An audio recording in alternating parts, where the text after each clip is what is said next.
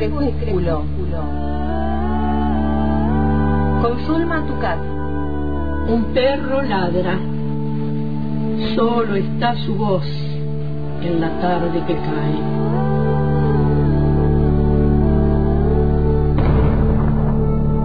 Soy el solitario que escucha sus ladridos en el poniente.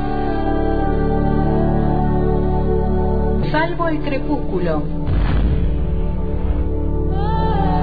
Suelo rodar en el abismo, en el abismo, enternece el crecimiento. Del habla, del habla, está hecho el vuelo.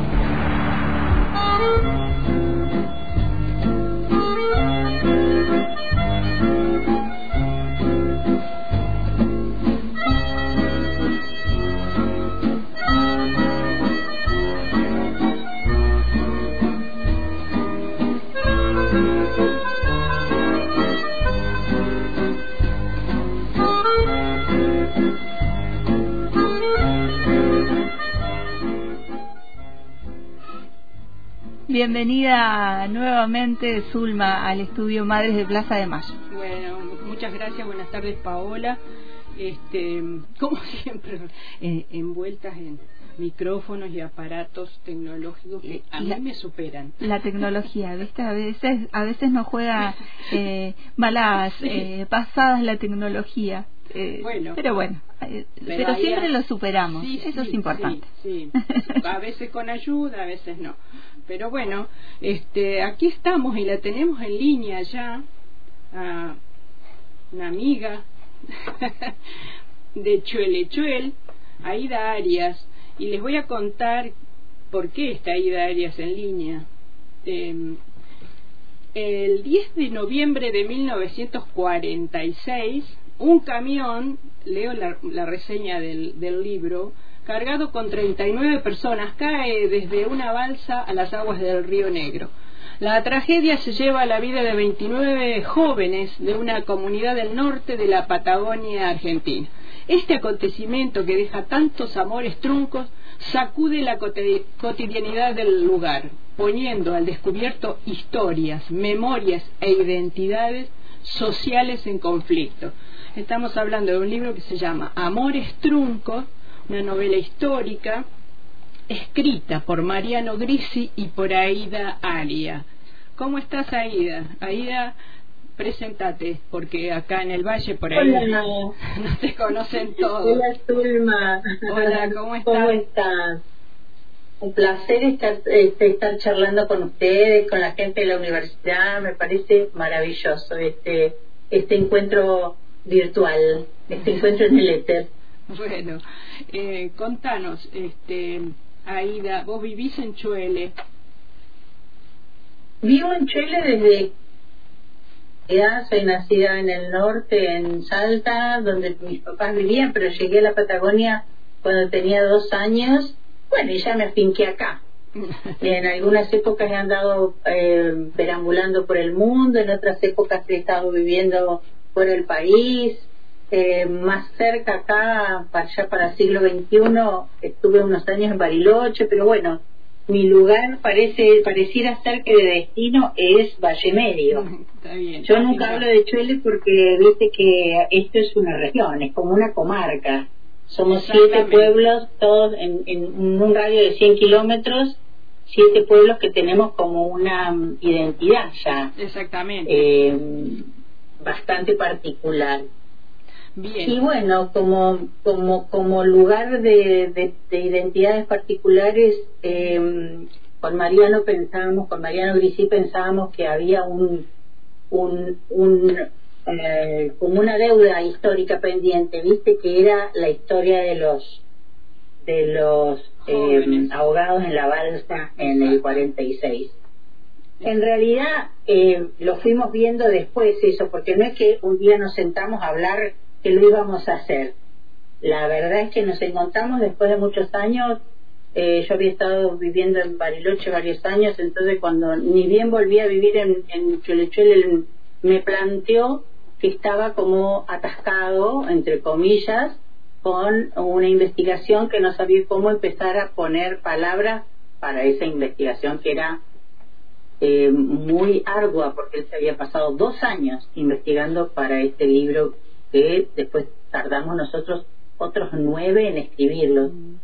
Así que eso que vos eh, terminaste de leer, eh, Zulma, llevó un, una, un, un trabajo muy, muy eh, puntual de 11 años de la vida de Mariano, que era casi un tercio de su vida, y de mi vida también, ¿no? Mm, Hasta que al final estuvo listo para ser eh, realidad, para que la gente pudiera acceder a esa historia.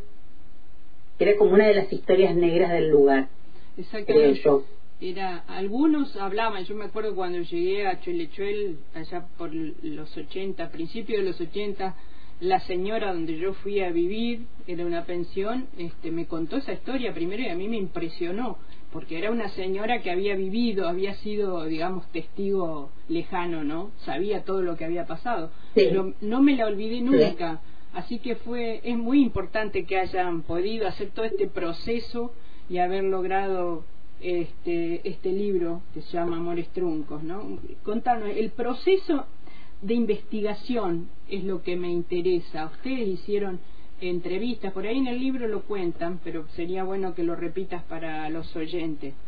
Eh, Mira, en realidad yo no participé del proceso de investigación porque eso, Mariano estaba haciendo la licenciatura en tango y folclore en el IUNA de Buenos Aires y en su eh, en una materia que creo que se llamaba metodología de la investigación justamente su profesora, Marilyn Espagueiro, les pide, eh, bueno, esto de las entrevistas, qué sé yo. Y él, que siempre le había apasionado la historia, se viene, él estaba estudiando en Buenos Aires, se viene a Beltrán y hace las primeras entrevistas, ponele una o dos.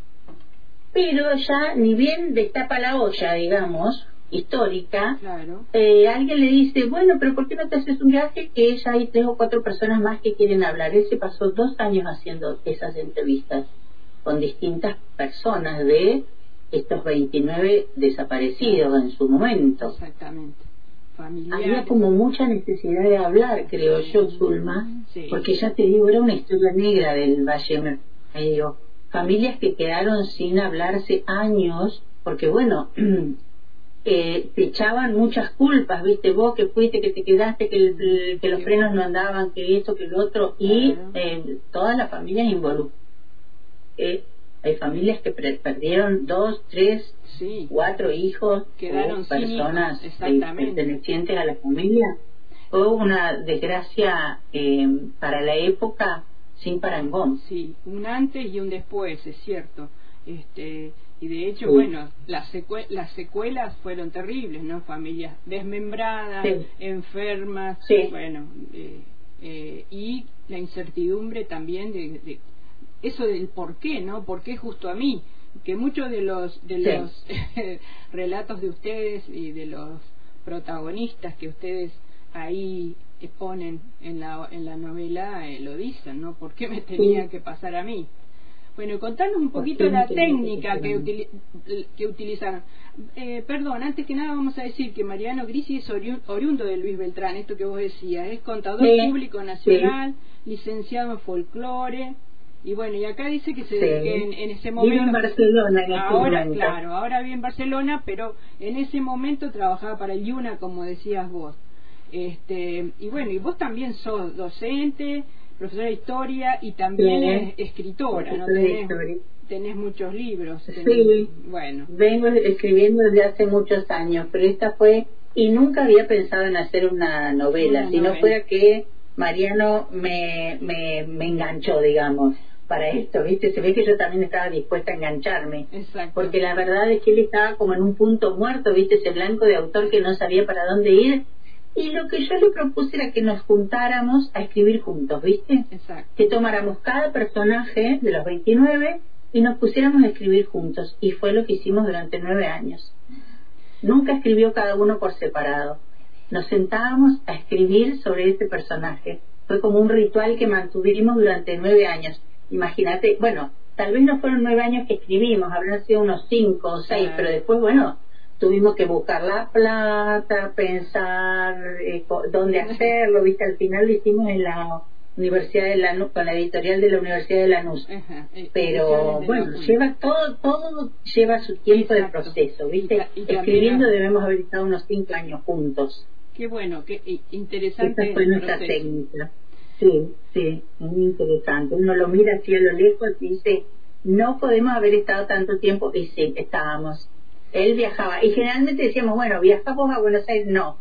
Él venía a Valle Medio y era en Valle Medio donde parecía que la musa nos inspiraba.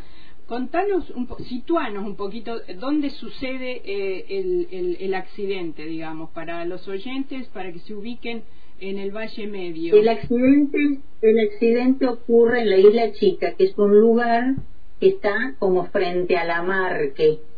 ¿sí? Sí. Ahí estaba esa balsa que pertenecía eh, a los Maldonado, creo, a la familia Maldonado o a los Montelpare. Me- me- creo que me estoy confundiendo con algún Bueno. con algún eh, apellido. Era Eh, de alguna chacra, digamos, de alguna de las de los lugares. Sí, sí, sí, y todos, y todos los, los- los- los personajes del libro son personas pertenecientes a los alrededores, eh, a esas familias que vivían en las chacras o en el pueblo, pero iban a una fiesta que se hacía por el Día de la Tradición, ¿viste? Era- eran las fiestas de la época, por eso iba gente tan joven, ¿viste? Gente que tiene 11 años, 14, Sí. 15, hay algunos más grandes, pero so- e- era todo como el- el- la flor de la juventud que se estaban yendo a ese lugar. Iban dos camiones como corriendo carreras. Imagínate cuánto de fuerte podía ir un vehículo del año 46. Seis, claro, en caminos ¿qué de tierra todo. Ir pasando uno al otro para no llenar de tierra a las chicas que estaban preciosas, vestidas de todo, todo. Uno, el, que, el del, del camión del accidente, va pasando al otro y cuando va pasando y baja para subir a la, A la a la, a la se da cuenta que el camión no tiene freno. Exacto. Y la balsa era una balsa casera, no era una balsa como conocemos las balsas de ahora. No tenía un tope donde el camión pudiera parar. No tenía tope, o sea que cayó ahí a- a- en un lugar donde el río de Mar era muy Profundo, siete Sí, metros decía, dice por ahí algún dato. Sí, sí. Entonces, imagínate que cae un camión con, em, eran más personas, creo que se salvaron unos 11 o algo así. Sí. Eran cuarenta y pico de personas. Y bueno, y también yo creo que la desesperación de todos de salvarse, creo que se han ido como hundiendo unos a otros también. Exactamente. sido Eso- una cosa muy, muy terrible. Eso es lo que esas tragedias que no se pueden imaginar.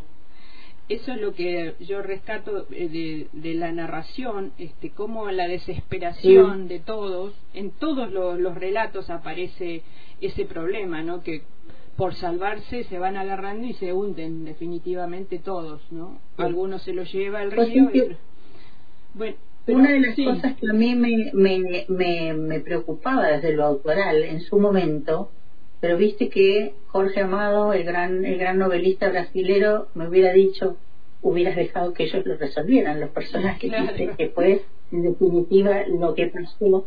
Una de las cosas que a mí me preocupaba era que decía, pero bueno, 29 personas, ¿no van a contar todos lo mismo? Exacto, era difícil. La forma de morir no es la misma. Exacto. Y no, viste que ninguno de ellos cuenta lo mismo No. a la hora de partir de este plano. Es sumamente Es una interesante. cosa muy, muy, Respecto, muy... eh, respecto a eso te quería preguntar. ¿cómo, sí, ¿cómo hacen para construir la psicología de cada uno de los que porque obviamente no los conocieron las familias pues, tampoco eh, creo que les hayan podido contar algo cómo se hace para construir la parte psicológica de cada personaje que hay datos y por eso reales. nosotros creo que al, al trabajar, había datos bastantes de, en, la, en la investigación que había hecho Mariano. Eh, pero bueno, esto de trabajar de a dos, viste, te, te, te permite construir un personaje eh, con mucha, como cuando vos eh, armas un personaje teatral, viste, claro que hasta puede ser histórico. Supongamos que Sí, estamos sí. trabajando sobre Merceditas, la hija de San Martín. San Martín Eh, pero eh, cuando lo haces de a dos o en un grupo, viste, cada uno va poniendo, creo, como las propias, eh, eh, mechando como los propios temas, ¿no? Exacto. Que a cada uno le... Lo que creo que fue así, porque fue lo que pudimos lograr con Mariano así, con estas libertades de la, de la novela, ¿viste? Por eso nosotros hablamos de una novela histórica, sobre un hecho histórico, nosotros tuvimos que construir esos personajes. ¿Cómo lo hicimos? Yo creo que a, fuerza de pura intuición eh, de los dos, ¿viste? Exactamente. Hubo alguna gente que eh, estuvo, o, o, descendientes, ¿viste? De algunas personas que, que se sintieron como tocados o molestos y nuestra respuesta ante eso fue que nos llegaron, porque siempre te llegan, sobre todo en un lugar muy chico que todos nos conocemos y que las historias eh, vuelan en los mm. lugares chicos, ¿viste? Los rumores. La respuesta nuestra fue que, bueno, nosotros lo habíamos, habíamos trabajado sobre esa investigación que había hecho tan eh, finita eh, Mariano ¿viste? Y que si alguien tiene alguna cosa más para agregar, bueno, se tendrá que sentar a escribir un nuevo libro con los personajes adecuados. Tal, tal cual. Claro, yo, porque yo le quiero contar a los oyentes que hay muchas cuestiones íntimas que aparecen en los relatos, ¿no? De cada uno de los de los ahogados para referenciarlo. Confesiones. Uno de los, uno de los muertitos. Claro. Amores prohibidos, este, mucha violencia, violencia familiar, mucho machismo, violencia de género, violencia de género, sexualidades reprimidas, no, ocultas, clandestinas, todo es, como que eh, tenemos que contextualizar en el 46 este era bueno la mujer directamente era estaba eh, no, no existía así estaba relegada súper relegada este, entonces, sí, como al servicio de, del hombre, claro. Como al servicio de lo patriarcal, ¿no? De, de, todo como estaba ahí. Tal cual. Y cada una muestra las heridas de, de, esa superioridad masculina, creo. Ah, ¿Viste? es recurrente ese tema y está muy bien que lo sea porque es típico de la época. Bueno, eh, hay una técnica de relatos eh, cruzados. Contanos cómo está escrito el libro, cómo, cómo aparecen esos personajes. Y los relatos cruzados fueron, fueron así, como nos juntamos a escribir sobre la base de las características del personaje, de lo que sabíamos del personaje, después cada uno tomaba el personaje a, a su rienda, ¿viste? Y escribía lo que sentía que ese personaje estaba transmitiendo y después lo cruzábamos, pero cada uno hacía su trabajo por su lado y no sabes las cosas impresionantes que nos ocurrieron con respecto a eso, ¿viste? De, decir, pero ¿cómo? Yo pensé esto y vos lo escribiste, yo lo escribí y vos lo, lo redondeaste. Era una cosa maravillosa, por eso insistimos mucho en ese ritual, Mariano y yo, de, de juntarnos a escribir. Es súper fabuloso. Era ese momento, a veces eran horas que estábamos eh, trabajando sobre un mismo personaje hasta que nos leíamos lo que estábamos escribiendo y decíamos, bueno, era como estar en una misma consonancia, ¿viste? Eh, casi dialéctica, te diría. Además, lo que Aunque pareciera demasiado mágica la palabra. Sí, no.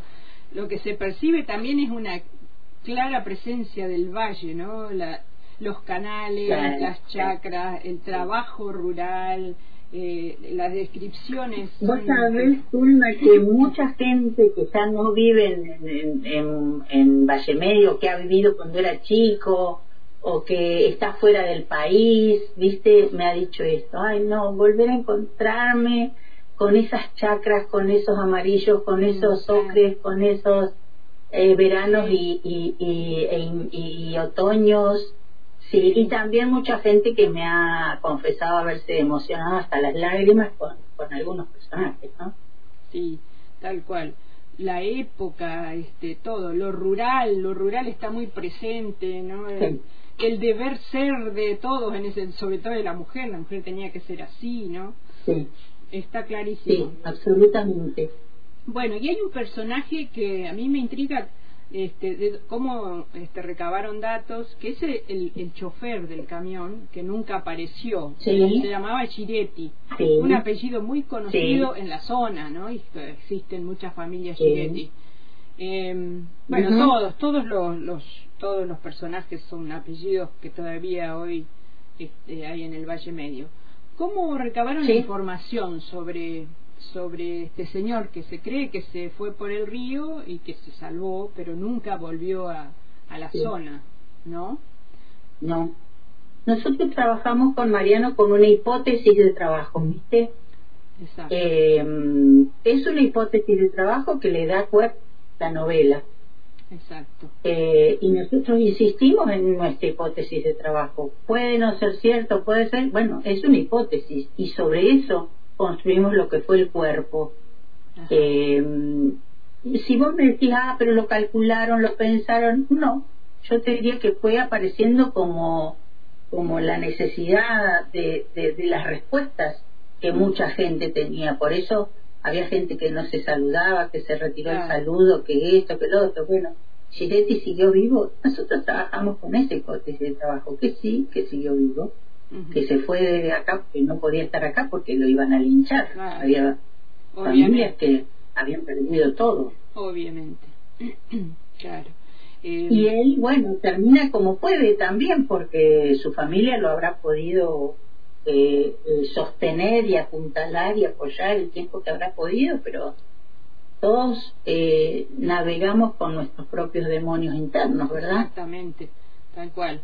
Este y, mm, también tuvo Mariano, no sé, o vos tuvieron posibilidades de hablar con sobrevivientes, que creo que ahora ya no queda ninguno, ¿no?